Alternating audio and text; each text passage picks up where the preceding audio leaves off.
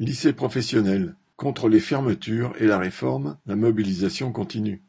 Mercredi 16 novembre à Paris, contre la fermeture de lycées et jeudi 17 novembre dans toute la France contre la réforme de la voie professionnelle, s'annonçaient comme deux journées de mobilisation importantes.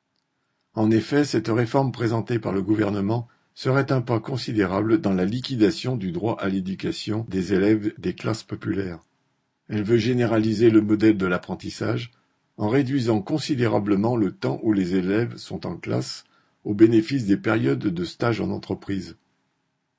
À terme, l'enseignement professionnel pourrait être essentiellement dispensé non par des enseignants, mais par les patrons. L'enseignement général, réduit à la portion congrue, pourrait être assuré par un minimum de professeurs en organisant une rotation des élèves au long de l'année dans de gros établissements fourre-tout. Pour les travailleurs de l'éducation, un véritable plan de suppression d'emplois découlerait de cette réforme, cinq mille postes selon les syndicats. Ce qui se passe à Paris pourrait se passer dans les années à venir dans le reste du pays. La région Île-de-France, dirigée par Pécresse, a annoncé le 8 novembre, main dans la main avec le rectorat, la fermeture brutale de sept lycées à la rentrée prochaine, dont six lycées ou sites d'enseignement professionnel. Au moins deux autres lycées parisiens devraient être fermés à la rentrée 2024. Les élèves de ces établissements seraient transférés, ou plutôt entassés, dans d'autres lycées, parfois à l'autre bout de Paris. Preuve que l'objectif des suppressions d'emplois en plus de l'opération immobilière, il n'est pas prévu de transférer des enseignants, surveillants et agents d'entretien dans les lycées receveurs.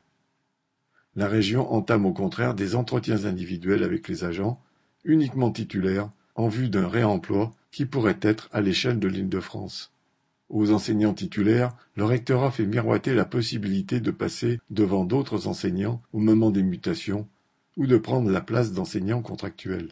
Mais dans chaque établissement, les envoyés de la région ou du rectorat venus présenter le projet peuvent constater l'opposition générale et unie de tout le personnel. Les réunions sont houleuses et animées avec manifestations, banderoles et slogans. De multiples liens se créent entre enseignants, élèves, parents d'élèves des lycées en lutte. Des assemblées se tiennent régulièrement. L'opposition se renforce et s'enracine. Les précédentes journées de grève ont été particulièrement suivies. Les deux journées de mobilisation des 16 et 17 novembre devaient encore approfondir le mouvement et peut-être lui donner une nouvelle dynamique. Christian Bernac